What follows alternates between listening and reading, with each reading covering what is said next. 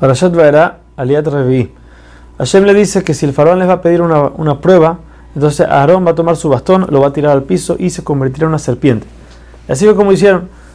Solamente que el faraón manda a llamar a sus hechiceros y dice, nosotros, nosotros podemos hacer lo mismo.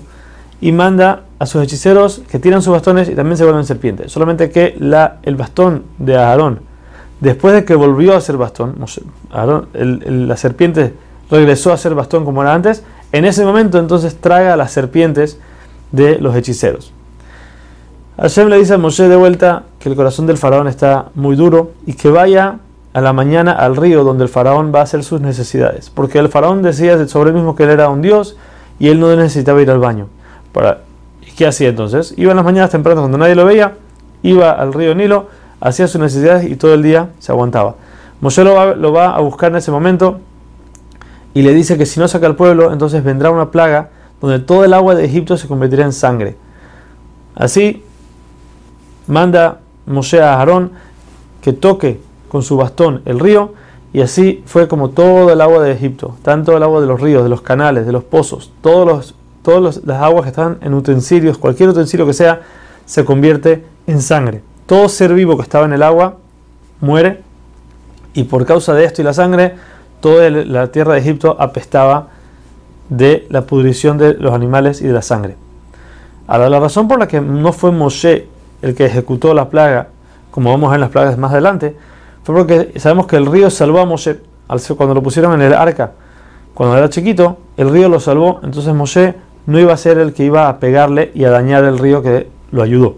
Por eso, tanto en la primera como en la segunda plaga que tenían que ver con el río, fue a Aarón el que ejecutó la plaga. Después del faraón ver todo esto, llama a sus hechiceros que hagan lo mismo. Cuando él ve que los hechiceros pueden hacer lo mismo, no escucha a Moshe y a Aarón y de vuelta endurece su corazón y no quiere mandar al pueblo. Una semana después, las aguas regresan a su normalidad, ya que así funcionaba, era una semana plaga y tres semanas Moshe le advertía al faraón. Por segunda vez Hashem manda a Moshe a hablar con el faraón y decirle que vayas, que dejes al pueblo salir. Si no lo hace, entonces Hashem va a sacar ranas del río, las cuales van a entrar en todo lugar empezando por la casa del faraón, ya que el faraón fue el que empezó cuando quisieron esclavizar al pueblo, él fue el que empezó con el consejo. Y después entrará también a todo Egipto, en las casas, en los hornos, cualquier lugar, ahí se van a meter las ranas. De vuelta Moshe le dice a Aarón que le pegue al río, de este sale una rana muy grande, la cual cada vez que le pegaban salían de ella ríos y ríos de ranas más chiquitas, que con eso llenaron todo Egipto.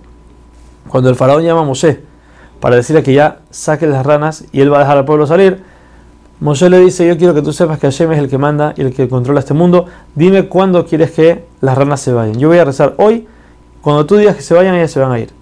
El faraón responde, quiero que se vayan mañana.